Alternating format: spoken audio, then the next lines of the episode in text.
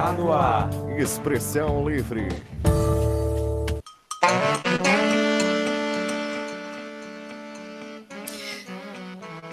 Na semana em que a Covid-19 avança em direção às camadas mais pobres da sociedade, precisamos perguntar: as políticas públicas de saúde dão conta de garantir os direitos humanos dessa população? Nas periferias, a chegada das chuvas é preocupante porque agrava ainda mais a situação. Na falta do Estado, muitas comunidades estão tendo que se virar. Os números mostram que o adoecimento tem índices ainda mais elevados exatamente nos locais onde falta saneamento básico e onde o acesso aos serviços de saúde não é garantido. Os impactos sociais da Covid-19 são abrangentes, atingem diversos setores da sociedade e estão na pauta do Expressão Livre desta semana. Para ajudar a gente a compreender as várias faces desse tema, recebemos a médica Tereza Lira, que é doutora em saúde pública, pesquisadora da, Fio, da Fiocruz em Pernambuco, professora da Universidade de Pernambuco, a UPE, e integra a Rede Solidária em Defesa da Vida em Pernambuco. Tereza, muita honra nossa poder conversar contigo aqui no Expressão Livre. Muito obrigada. Eu agradeço a oportunidade de estar aqui dialogando com você.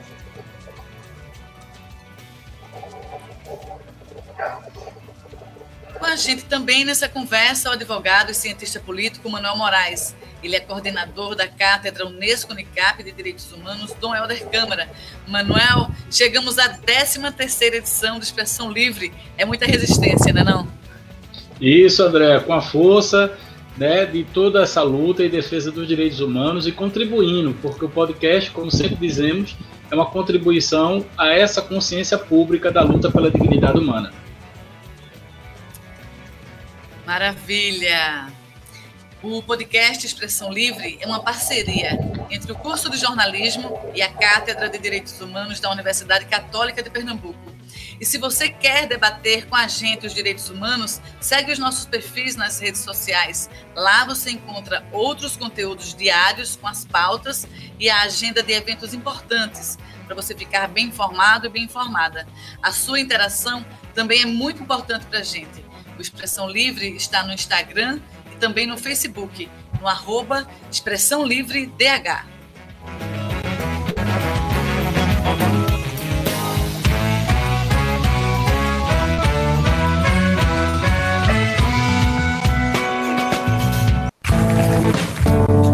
Expressão Livre. Bom, a gente vai começar essa conversa atualizando um pouco os números da Covid, não é? Aqui em Pernambuco, nós ultrapassamos a marca dos duas, das 2.250 mortes e de 28.370 confirmações aqui no nosso estado. Então, Tereza, eu começo conversando contigo é, o coronavírus ele não é exatamente um vírus, digamos assim, democrático, né? A porta de entrada, em sua maioria, aqui no Brasil foi a classe média, mas os números mais elevados, eles devem mesmo ser verificados na população mais pobre. Essa é a tua percepção? Queria que tu fizesse um, uma análise a respeito disso. Então, veja, em relação a essa questão é, da epidemia e do comportamento dela dentro dos territórios, é importante a gente ressaltar é que sempre é, há essa tendência a fazer o discurso de que os vírus e os mosquitos são democráticos, mas essa democracia ela é muito relativa. Né? Como, aliás, a democracia está sendo relativa em vários aspectos. Então, se a gente pegar o exemplo do Zika vírus, que foi uma epidemia recente, que também foi um evento inusitado, o que teve Pernambuco como epicentro, é, alguns estudos mostraram que a partir do sexto mês, não havia nenhum caso de microcefalia, por exemplo, nos bairros centrais da cidade de Recife. Quer dizer, não havia casos nas Graças, no Parnamirim, Casa Forte, né, na Jaqueira. Ou seja, apesar de, teoricamente, todo mundo ter a possibilidade de ser ficado pelo exército, ele se concentrou, a epidemia, nos bairros onde não tinha água, onde não tinha é, saneamento adequado, onde eu tinha um adensamento populacional muito grande. Então, a, a Covid, a gente tem que pensar nesta lógica também. Ela foi trazida para o Brasil pela classe média que pôde viajar para o exterior para passar o carnaval, para passar suas férias. mas a tendência cada vez maior é que ela vá migrando para a periferia e também para as regiões mais pobres. Né? É, recentemente saiu uma matéria, acredito que na UOL, que dizia que no dia 19 de abril, entre os 10 estados mais acometidos, nós tínhamos quatro no norte, dois no nordeste, três no centro-oeste e um, e um no centro-oeste. É, dois no sudeste e um no centro-oeste. Um mês depois, dia 19 de maio, eu tenho cinco municípios na região norte, quatro na nordeste e apenas um município na região centro-oeste. Ou seja, isso mostra que o norte e o nordeste são historicamente as regiões mais pobres, mais penalizadas. E nesse atual governo, o nordeste em especial, pelo, pelo funcionamento político nas eleições de 2008, esta região está sofrendo um tensionamento muito grande. Foi a região que mais perdeu bolsas família, etc. Então, claramente, já se evidencia essa migração da epidemia para as regiões mais pobres. Provavelmente, isso vai acontecer também para uma interiorização e nas, nos grandes centros urbanos se concentrar nas áreas com mais precariedade, como você colocou, de acesso à água. É, como é que eu posso dizer à pessoa, lave várias vezes a mão se ela se quer água? Né? Então, essas questões a sociedade tem que discutir, porque a gente transferiu é, para o Brasil a estratégia do distanciamento social, mas a gente não discutiu a fundo que a gente está numa sociedade das mais desiguais do mundo e que isso tem que ser pensado dentro dessa estratégia. Perfeito. Agora, Manuel, o IDEC lançou esses dias um alerta para responsabilizar, né, quando as mortes evitáveis acontecem, né? Se as políticas públicas não chegam para todos, como a gente né, está observando, os governos podem ser responsabilizados? Fala um pouco para a gente sobre isso. É, André, boa tarde. Sua pergunta é muito importante porque ela vem de encontro ao que Tereza estava trabalhando, construindo. É, nós temos, do ponto de vista dos direitos humanos, um direito é, sanitário universal. Esse direito sanitário universal, ele está é, assegurado nos tratados que o Brasil faz parte. Por exemplo, no Pacto Internacional dos Direitos Civis e Políticos, no artigo 12, ele fala exatamente de que os países, a partir da ratificação desse pacto, devem garantir à população né, saúde, sistemas é, que devem inserir o exercício do direito as medidas que façam necessário assegurar a diminuição da mortalidade e mortalidade infantil, bem como o desenvolvimento sadio das crianças e melhoria de todos os aspectos de higiene do trabalho e do meio ambiente, a preservação do tratamento das doenças epidêmicas, endêmicas, profissionais e outras, bem como a luta contra essas doenças, a criação de condições que assegurem a todas assistência médica e serviços médicos em caso de enfermidade. Então, nós estamos falando aqui de um documento que não foi ratificado pelo Brasil. Ele foi ratificado, conforme o processo de ratificação, pelo decreto é, número 591, de 6 de julho de 92. Esse é o instrumento oficial de ratificação do Pacto Internacional dos Direitos Econômicos, Sociais e Culturais. Então, já está dito aqui, epidemias e pandemias, ou seja, o Estado brasileiro tem obrigações internacionais a partir do ECOSOC, é o Conselho Econômico e Social das Nações Unidas, de responder pela atuação ou pela ausência, né, é, dentro de uma situação dessa gravidade, dessa magnitude. Nós, é, a, eu acredito que ainda é cedo para falar de responsabilização, porque na perspectiva do painel da OEA, que é outro organismo, né, nós temos o organismo ONU, que é o organismo global, e o, e o organismo OEA, que é o organismo regional, dos direitos humanos numa perspectiva regional. Então, na perspectiva regional, nós ainda estamos na fase dos painéis, dos informes, digamos assim, da tomada de, de, de consciência da gravidade e magnitude da pandemia, para que os governos sejam sensibilizados a partir de suas obrigações constitucionais das graves violações que essa pandemia pode provocar pela ausência do Estado, né, de dispor de saúde pública. É preciso lembrar que o governo brasileiro é, é um governo que vem desmontando o SUS, André. A PEC 95, depois ela foi aprovada pelo Congresso, ela, ela estabeleceu um, um corte é, que vitimizou o SUS em, em, vários bilhões de reais. E isso é, tem um impacto. É, o governo brasileiro retirou do Brasil os médicos cubanos. Isso tem um impacto. Então, na verdade, a ausência dessa assistência no território vai impactar diretamente o crescimento é, de óbitos em função da pandemia. Na verdade, nós abdicamos de um modelo SUS.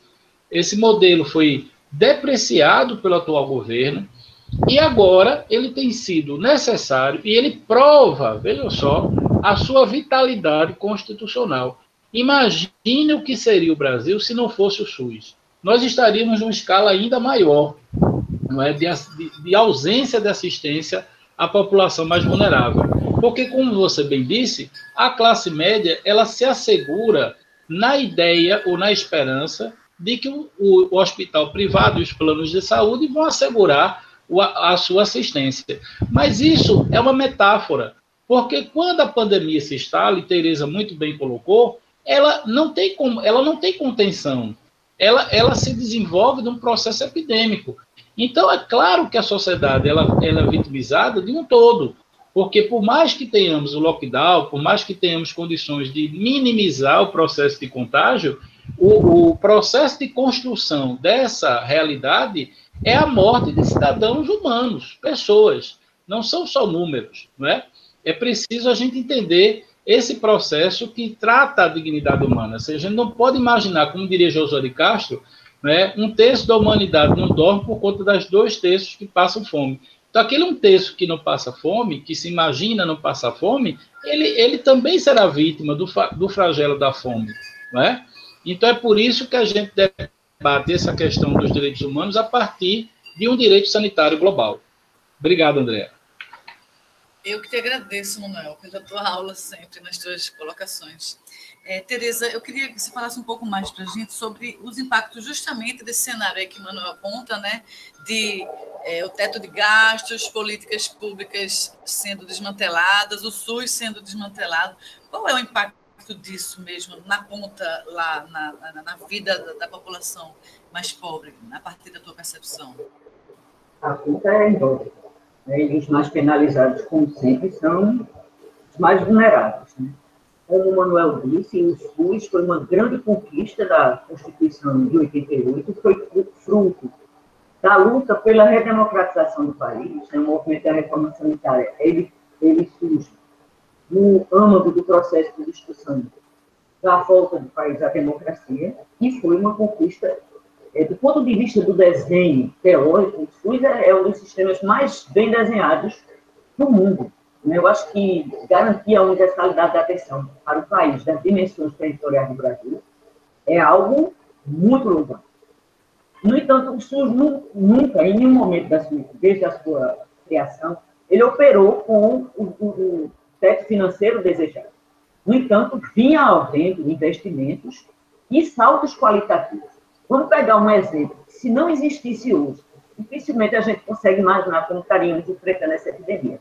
O SAMU, o Serviço de Atendimento Móvel de Urgência, foi uma política pública implementada no governo Lula, quando Humberto Costa era o ministro da Saúde. Sem as ambulâncias do SAMU, hoje em dia, como estaria a dinâmica de internação dos pacientes? Né? A gente não tem nem como imaginar como estaria acontecendo. Agora, desde a, desde a votação da, da emenda constitucional do teto dos gastos, que o SUS vem operando um déficit crescente.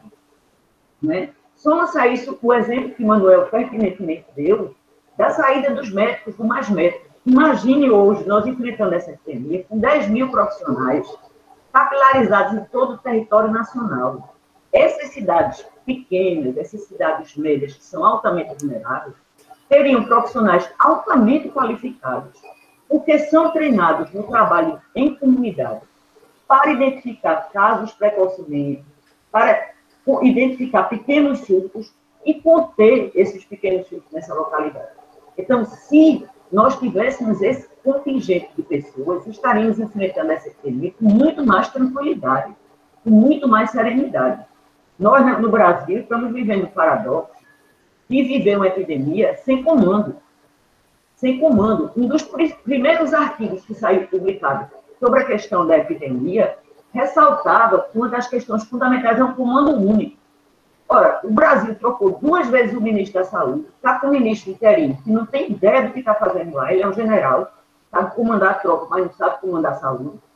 Né? E não existe nenhuma diretriz nacional, nenhuma diretiva nacional, principalmente da epidemia. A situação que estamos vivendo hoje é fruto de uma falta de coordenação e uma vontade política de fazer face a essa tragédia humanitária que nós estamos vivendo. O pouco que nós estamos conseguindo é graças a um esforço imenso dos governadores, e a gente tem que louvar aqui os governadores do Nordeste se organizaram, inclusive no consórcio, para tentar é, superar as dificuldades adicionais de ter sido a única região que não elegeu o atual presidente, né? Então, assim, o, o pouco, o, é, o pouco de sucesso que nós estamos tendo é graças aos esforços dos estados e dos municípios. Perfeito, Tereza. A gente vai trazer para essa conversa a contribuição da médica Ana Brito. Ela é epidemiologista, é doutora em saúde pública, é pesquisadora da Fiocruz, e ela chama a atenção da gente para um aspecto dos impactos sociais da Covid-19, que é a abrangência, né? a abrangência desses impactos. A gente vai ouvir a sonora dela para depois conversar um pouco sobre isso. A pandemia da Covid-19, causada pelo vírus SARS-CoV-2, ou simplesmente o novo coronavírus, vem produzindo repercussões não apenas de ordem biomédica em escala global, mas também repercussões e impactos sociais, econômicos, políticos, culturais e até históricos é, importantes e sem precedentes na história recente das epidemias. A estimativa de infectados e mortes, ela impacta diretamente sobre os sistemas de saúde, com a exposição de populações e grupos vulneráveis, com a sustentação econômica do sistema financeiro e da população, com a saúde mental das pessoas em tempos de confinamento e, e principalmente pelo temor do risco de adoecimento e morte, bem como acesso a bens essenciais, como medicamentos, transporte, entre outros. Ah, uma das questões que mais preocupa tem a ver com o tamanho do nosso país e as desigualdades nas condições de saneamento e de estrutura domiciliar que as pessoas têm para enfrentar adequadamente esta pandemia. Das favelas às aldeias, as marcas da desigualdade aumentam o desafio para a prevenção e controle da Covid-19 e exigem estratégias intersetoriais que têm que ser adaptadas a contextos extremamente diferentes. Por exemplo, o uso de álcool gel e máscara, a higienização das mães, das mãos e mesmo a recomendação para não sair de casa são medidas que esbarram em realidades brasileiras ou na ausência de direitos básicos como saúde, emprego e moradia. Então, as repercussões sociais é, da pandemia da Covid-19 por exemplo, tem que levar em consideração os direitos das populações indígenas, quilombolas, ribeirinhas, pessoas em situação de rua, refugiados, ciganos, moradores de favela e periferia, aqueles que vivem com HIV/AIDS, trabalhadores informais e outros grupos que têm algo em comum. Por estarem à margem da sociedade, eles precisam lidar com a desigualdade no acesso aos direitos, o que os torna ainda mais vulneráveis diante da pandemia. Além disso, nós consideramos que na definição de vulnerabilidade, essa epidemia, essa pandemia, ela amplia esse conceito de vulnerabilidade e, e ele tem abrangido também os próprios profissionais de saúde, que estão mais expostos à infecção pelo vírus e precisam ainda lidar com sentimentos como medo, frustração é, e impotência. Portanto, é, as repercussões sociais dessa pandemia exigem é, que sejam considerados todo esse conjunto de situações e o contexto de desigualdade em que vivemos, sobretudo nas grandes capitais brasileiras, como é o caso do Recife. está aí a contribuição da Ana Brito, né? E a riqueza da fala de Ana acaba levantando muitas questões para que a gente possa refletir um pouco. É, eu, eu, vou começar com Tereza, né?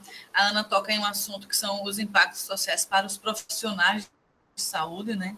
A gente é, tem números aí dessa semana aqui em Pernambuco de mais de 5.600 profissionais de saúde infectados pela Covid.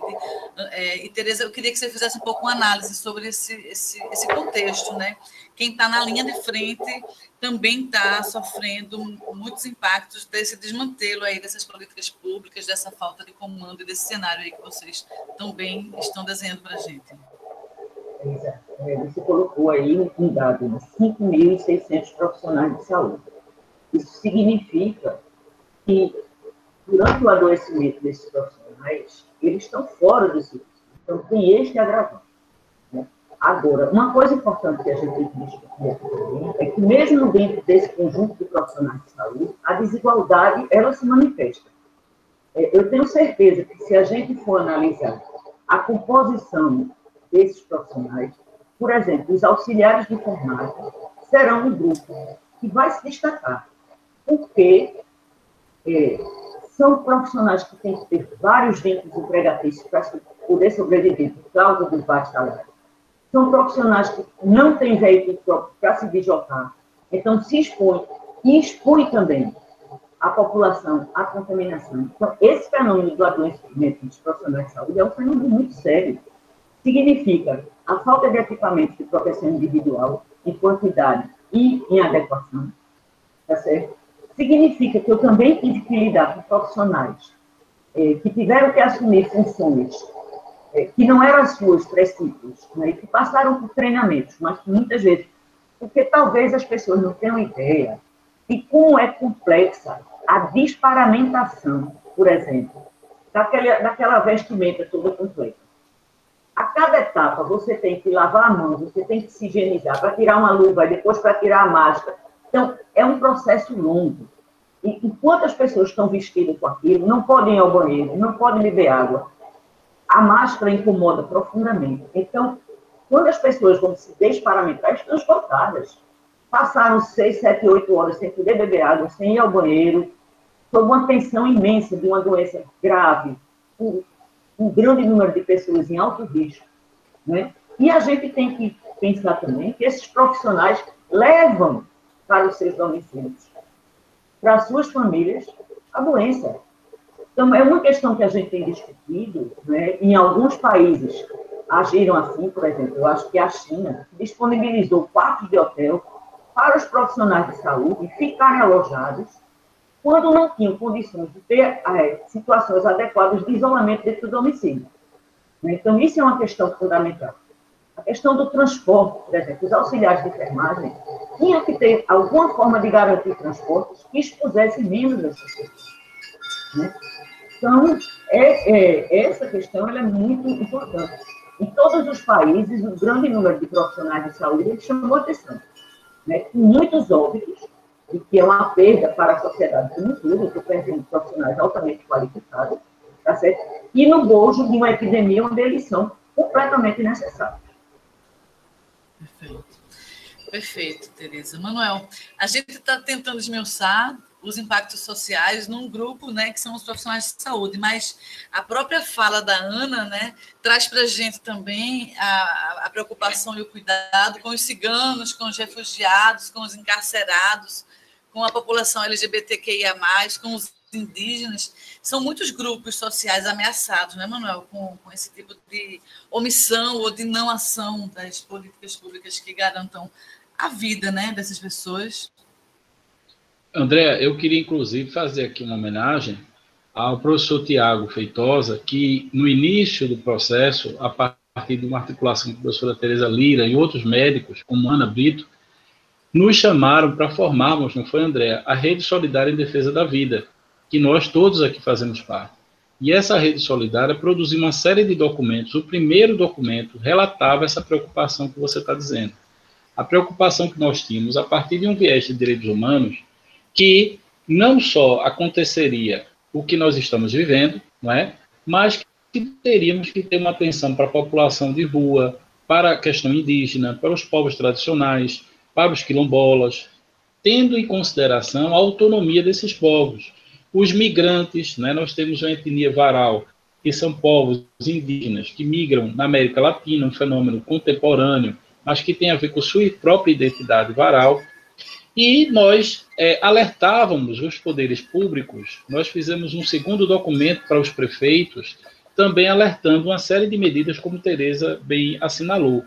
E aqui eu queria fazer também uma homenagem, porque quando nós falamos de SUS, e Tereza falou da reforma sanitária, está aqui é, Tereza como representante desse grupo. Né? É importante a gente ressaltar que nós temos no estado de Pernambuco a Fiocruz, o Ageu Magalhães, é um centro de pesquisa de alta qualidade do ponto de vista da capacidade de produção, e muitas vezes a gente sente a ausência de um poder central, veja, que está desacordo com os centros de pesquisa que a própria, a própria União tem.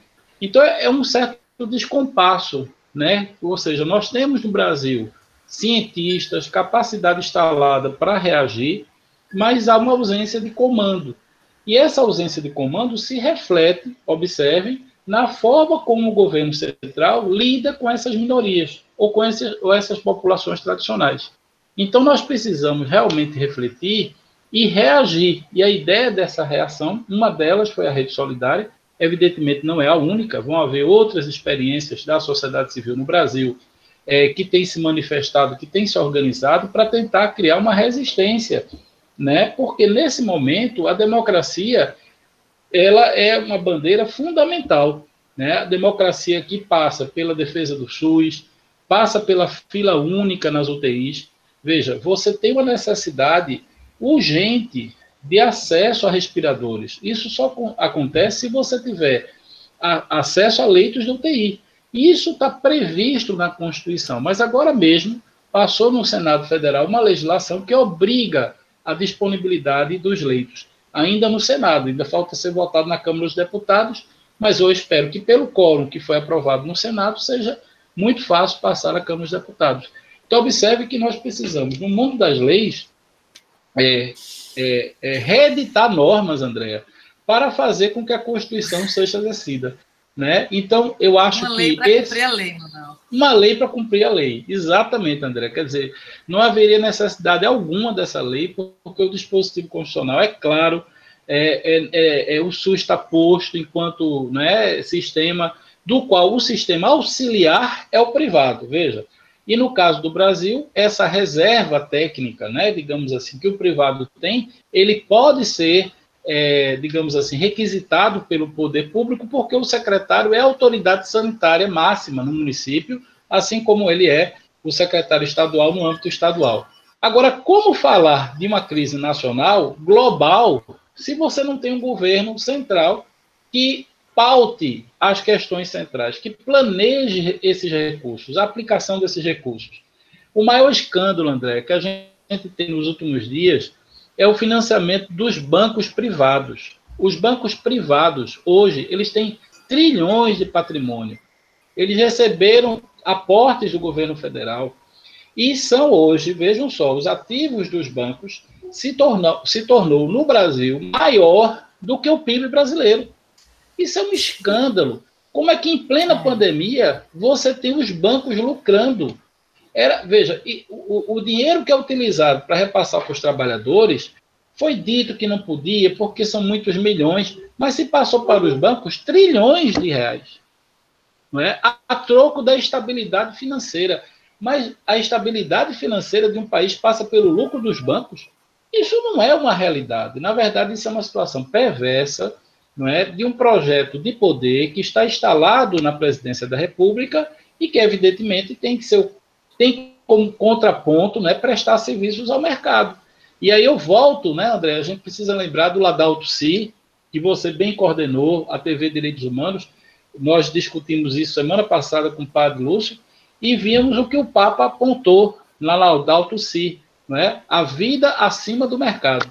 E o que nós vemos no Brasil é o mercado conduzindo, não é, inclusive a pandemia, fazendo com que planos de saúde, sistemas privados e os bancos tenham lucro a, veja, é, a custo da morte, veja, da morte de milhares de pessoas, porque mais de 20 mil brasileiros já morreu e, infelizmente, não há cenário, é, pelo menos a curto prazo, que demonstre que mais pessoas não vão morrer, ou talvez essa incidência chegue na casa dos 80 mil mortos. Quer dizer, é muito sério o que nós estamos passando. É verdade, irmão. A gente vai trazer para essa conversa também uma outra contribuição, dessa vez do Espírito Solonei. Ele é cientista social, integra a diretoria dos sindicatos bancários, porque também tem uma outra face, né, um outro aspecto é, dos impactos sociais da, da Covid-19 aqui no Brasil, que são impactos na vida do trabalhador, né, da trabalhadora brasileira, depois também de mudanças né, nas regras, na legislação e na transformação mesmo das relações trabalhistas entre empregados e patrões. A gente vai ouvir a sonora dele e volta para continuar conversando sobre os impactos sociais da Covid. Os sociais é, da Covid-19 na vida do trabalhador, o primeiro impacto, sobretudo nos países subdesenvolvidos, aqui na América do Sul, na América Latina e nos demais países periféricos, é o desemprego. É a redução de direitos que já vinham sendo é, tirados né, numa marcha bem longa, rápida, mas que o coronavírus chegou de forma muito forte e que, portanto, esse é o maior impacto, é a redução do salário e a perda de emprego, de postos de trabalho. O segundo impacto para mim é a forma do trabalho, ou seja, a, divisão social do trabalho e, e portanto, nova, as novas formas de trabalho.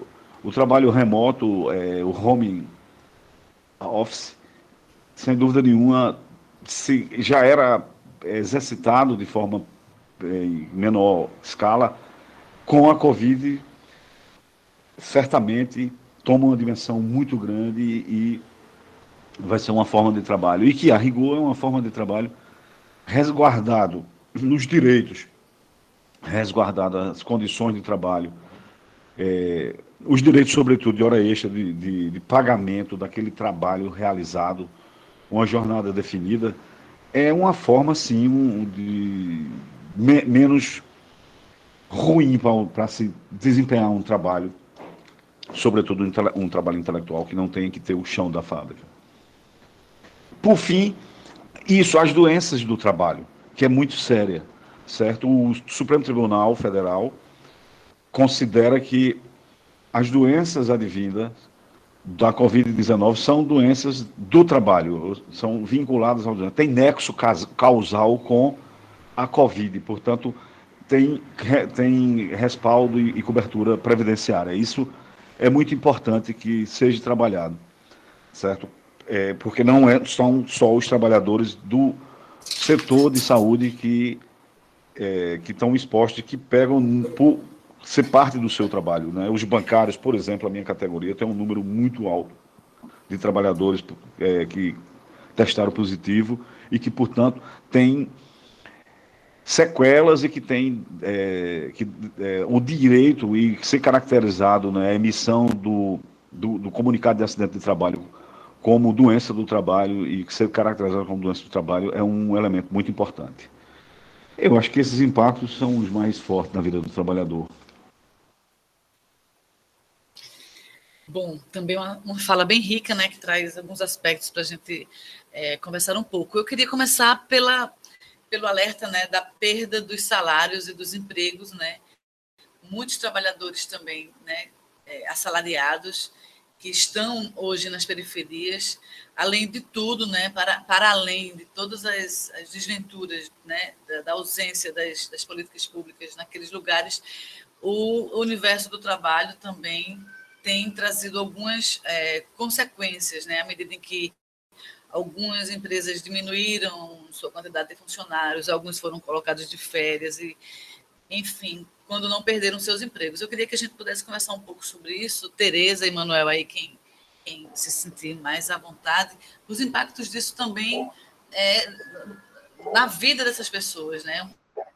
Uma, uma, muito mais gente, imagino, vai entrar na linha da pobreza, na linha da miséria a partir dessa experiência com a Covid.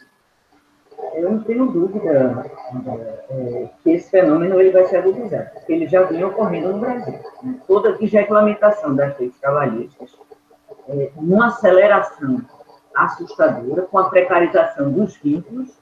Então, no momento do, dessa epidemia, ele encontra as pessoas é, sem nenhum direito trabalhista. Né? um contingente enorme de pessoas que lutavam e lutam pela sua sobrevivência no dia a dia, né, que a gente, muita gente chama isso da uberização da sociedade. Né? E isso é um problema sério. Isso é uma questão importantíssima. É, eu li, eu acho que hoje, pela manhã, uma assessora do, do ministro Paulo Guedes tinha colocado que vai ser até bom usar um bocado de velhinho, porque a gente vai equilibrar as contas previdenciárias. Gente, você lê uma, uma, algo semelhante vindo de uma autoridade governamental, é gravíssimo, é gravíssimo. Ou seja, deseja-se a morte de um contingente de pessoas, porque assim eu vou reequilibrar a conta. A vida dessas pessoas passa a ser completamente desprezada e considerada indesejada. Então, isso é de uma gravidade incomensurável. Eu não tenho dúvida que a gente vai sair dessa epidemia com a sociedade bem sofrida, muito mais do que já vinha. Porque essas pessoas que têm esses vínculos precarizados, e, e, veja, se a gente tivesse condições de analisar o nível de contaminação dessas pessoas, seria muito interessante. Porque o nível de exposição delas é muito alto. Tá certo? É um nível de exposição muito alto. O colega colocou, por exemplo, a questão dos bancários. É, a forma como o governo resolveu distribuir o auxílio, impondo dificuldades enormes e retardo, criando aglomerados, que fez aumentar incomensuravelmente o número de casos, porque as pessoas estavam ali circulando o vírus entre si para conseguir 600 reais para sobreviver. Isso levou o nível de contaminação dos bancários, da própria Caixa Econômica, a um nível altíssimo. A um nível altíssimo. Então, são uma sucessão de irresponsabilidades com a saúde pública e com a vida das pessoas que estão envolvidas. Né? Então, é super importante. É a questão de ser uma doença do trabalho, a nossa fala anterior sobre a questão dos profissionais de saúde mostra claramente essa questão. É, são pessoas que estão se contaminando nos seus ambientes de trabalho. E isso não pode ser negligenciado, nem deixado de ser colocado na pauta e na agenda das políticas públicas. Deixo agora para o Manuel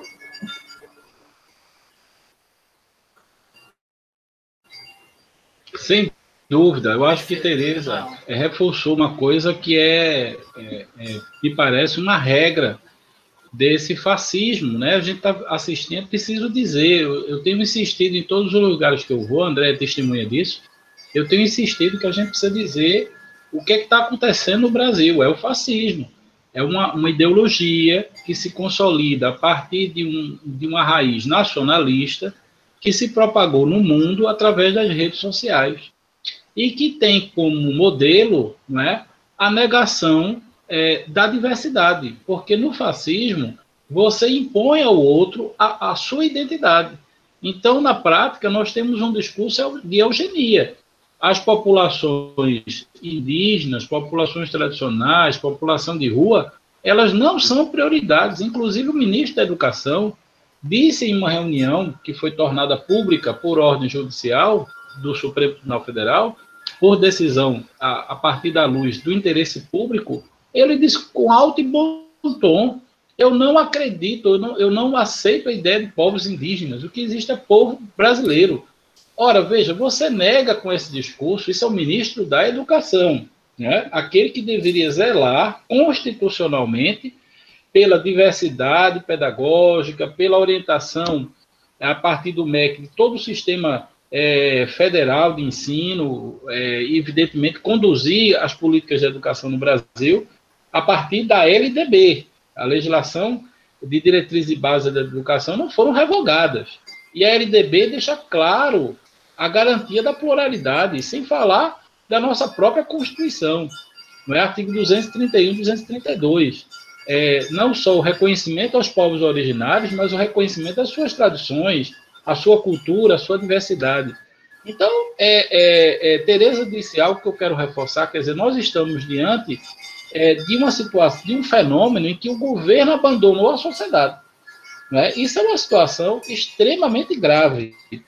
Né? Um governo que não se responsabiliza pela vida, porque tem sua própria ética, que, como eu já disse, é o mercado, são os interesses daqueles que os elegeram, a partir desse discurso, é, digamos assim, de combate à corrupção. E, e, é preciso lembrar que esse discurso do combate à corrupção acendeu um partido, né, que não é um partido político, mas é um partido ideológico, que foi o chamado lava-jatismo.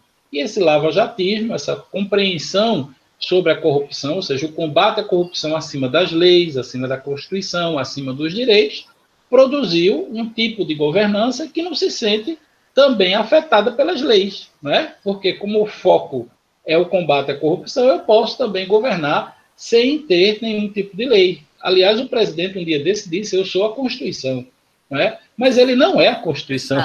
A, Constitu a Constituição é um Quem pacto aí, né, transgeracional, né, André? É um, é, um, é um acordo político, é um, é um patamar superior de civilidade. Aliás, dentro da nossa Constituição de 88, existe um projeto de civilização, existem princípios constitucionais onde figura no artigo 4 os direitos humanos.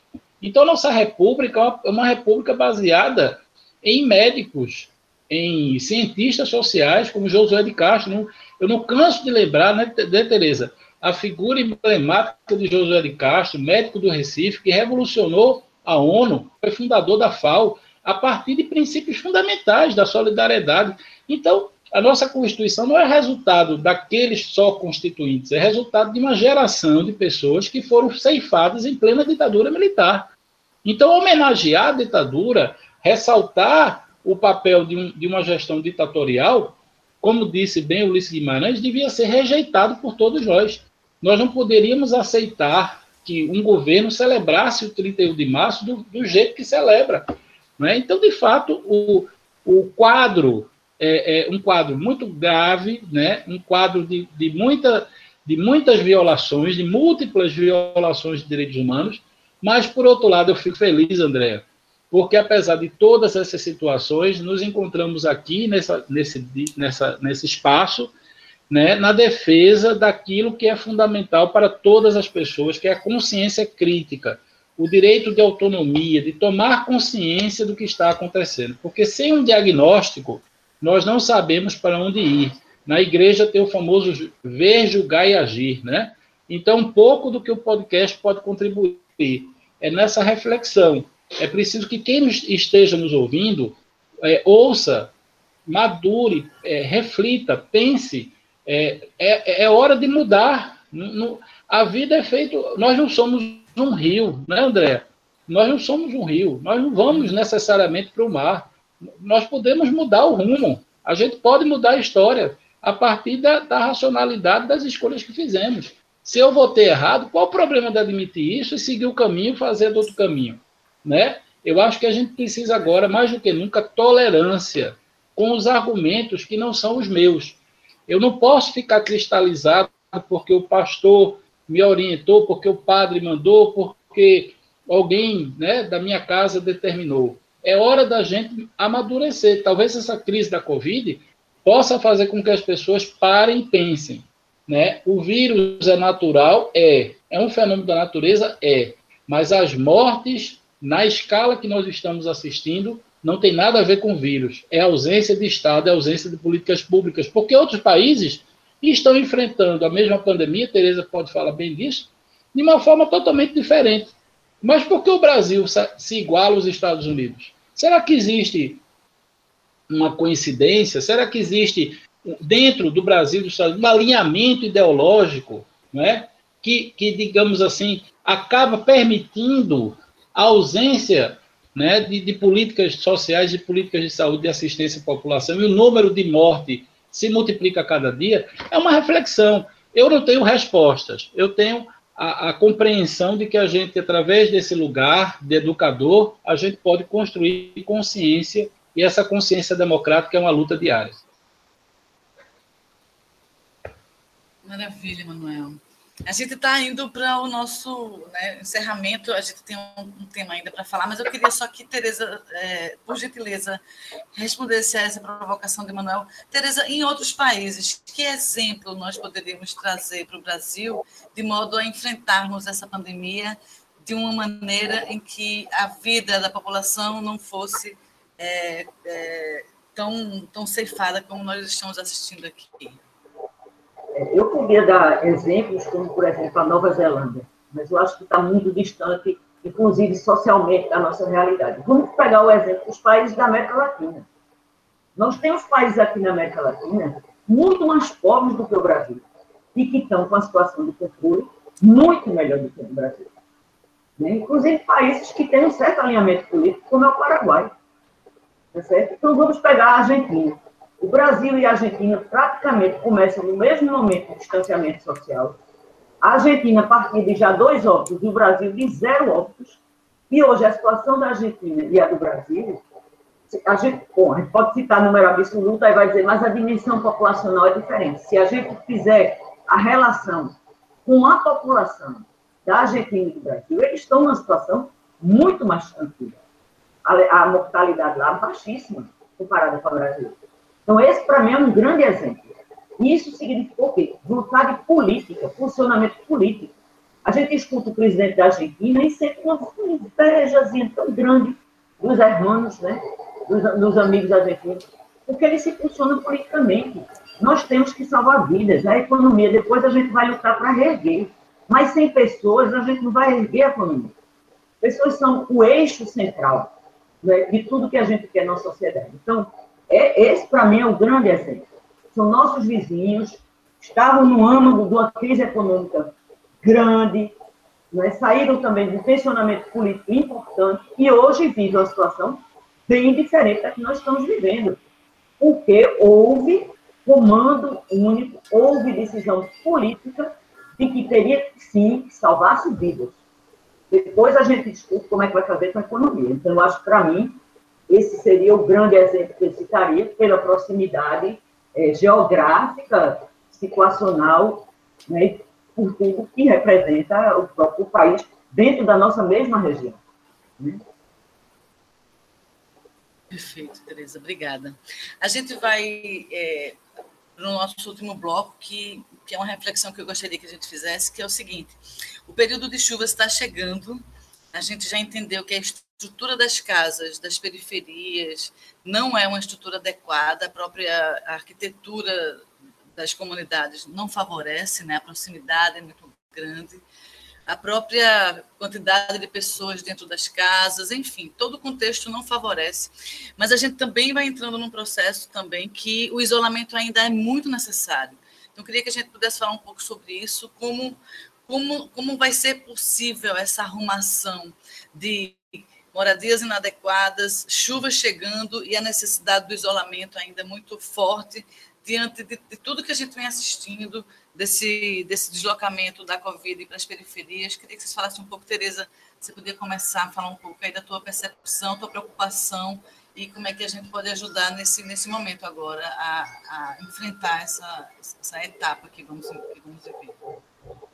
Eu, começaria dizendo que essa preocupação, é, ela se sente na comunidade. Né? Eu, recentemente, conversando com meus alunos, que são mestrandos e doutorandos em saúde mas que continuam trabalhando na rede de saúde, né, e os que trabalham nas áreas de novo, colocaram essa questão. As pessoas estão apavoradas, porque estão tendo que ficar dentro de casa, em áreas de alto risco de desmoronamento e de desabamento. Então, essa realidade, ela é presente no cotidiano da vida dessas. O que nós, enquanto rede solidária, nós temos tentado discutir é, com outros atores públicos, é que é, o Estado poderia utilizar equipamentos públicos próprios ou a rede hoteleira, por exemplo, que está totalmente ociosa, para pegar as pessoas em situação de muita vulnerabilidade e colocarem ela, principalmente, por exemplo, se eu tenho um caso positivo de alguém nessa área de grande adensamento populacional, ela ficar nesses equipamentos públicos, esperando o curso da doença se agravar, ser encaminhada para um serviço hospitalar de maior complexidade, e se não, ficar distanciada das famílias.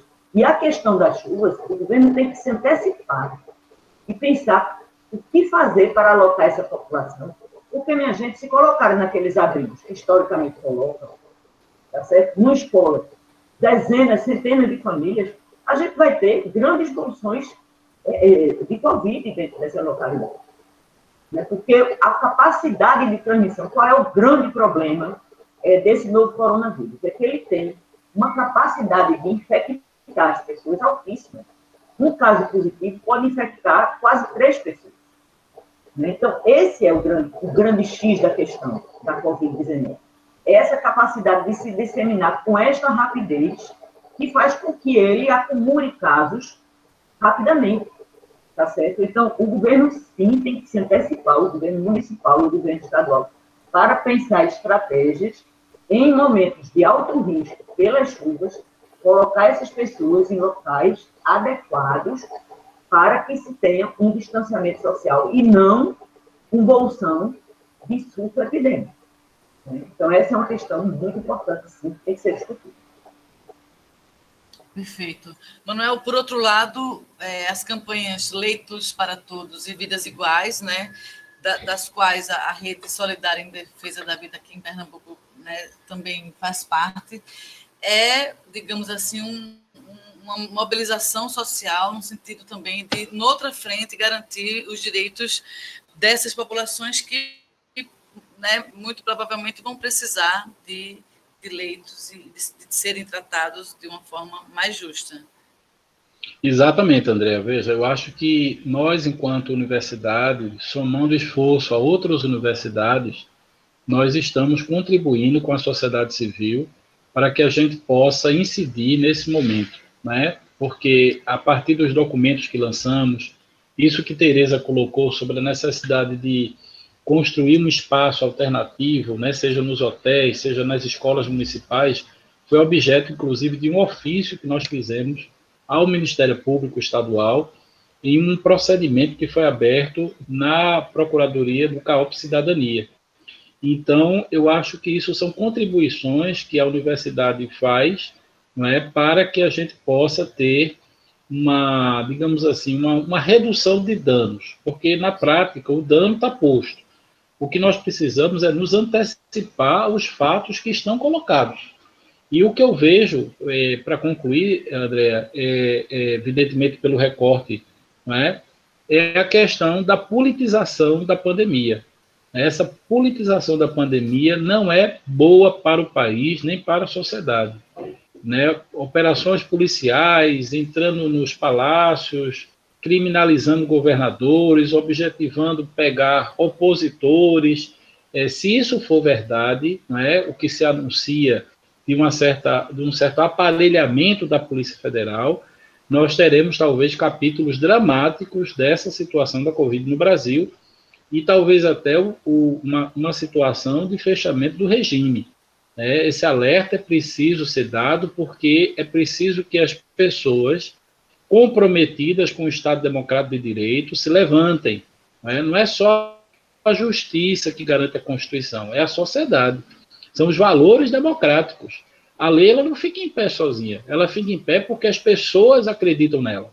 Então, se nós não acreditamos na democracia, se a democracia for sendo considerada um regime menos importante, ou talvez até corrupto, né, por natureza, como algumas pessoas querem vender, nós podemos cair numa aventura populista, numa aventura autoritária, numa aventura é, de fechamento do sistema. Então, eu não acredito em ditaduras, eu não acredito na eficiência do ditador, eu acredito na capacidade da sociedade. É a sociedade que tem condições de responder às demandas que ela vive. E, evidentemente, que o Estado é uma criação que a sociedade né, desenvolveu ao longo da história da humanidade para que possa auxiliar na resposta a essas necessidades. Então, eu não acredito que seja o Estado que vai resolver o problema da Covid é, no mundo. O que vai resolver o problema da Covid no mundo é a capacidade humana, a inteligência de cientistas que estão emanados para construir uma vacina. E observe que os, os esforços internacionais por uma vacina não contam com recursos brasileiros.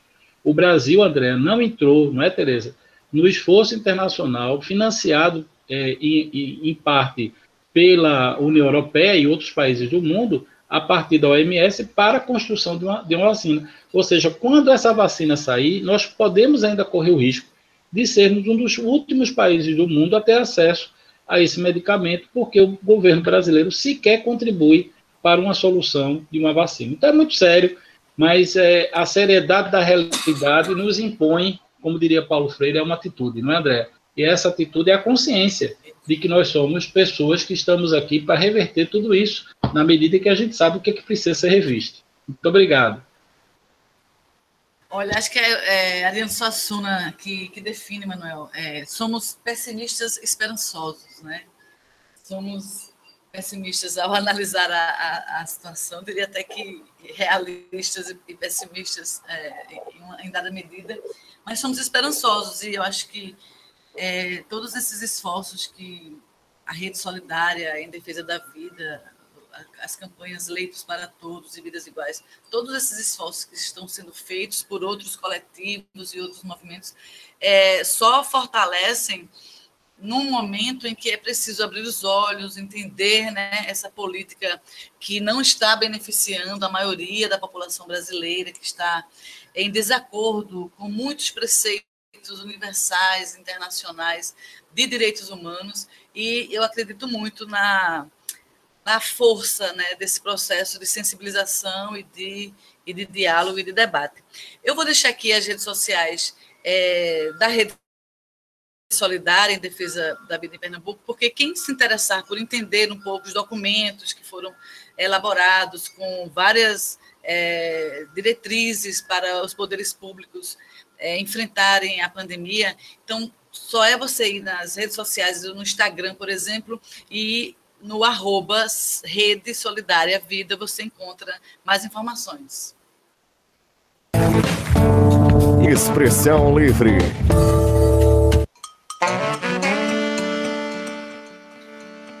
Expressão Livre de hoje, infelizmente, está chegando ao final.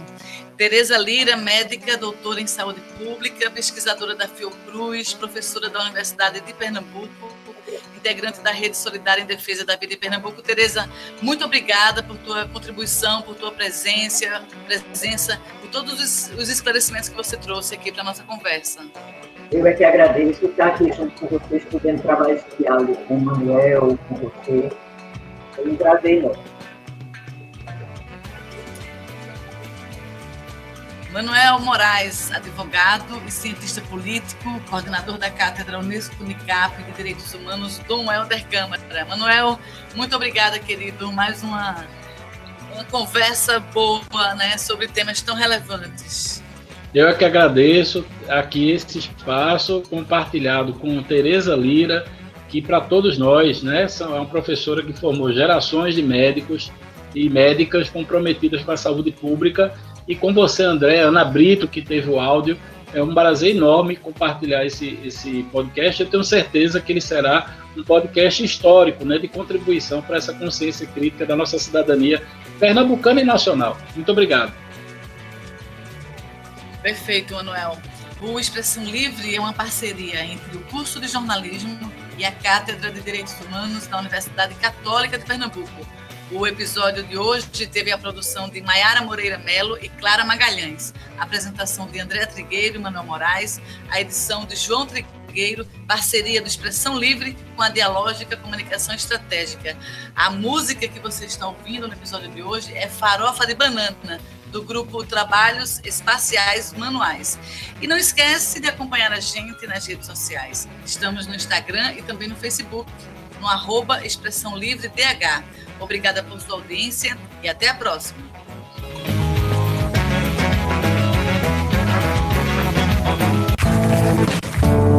Expressão Livre.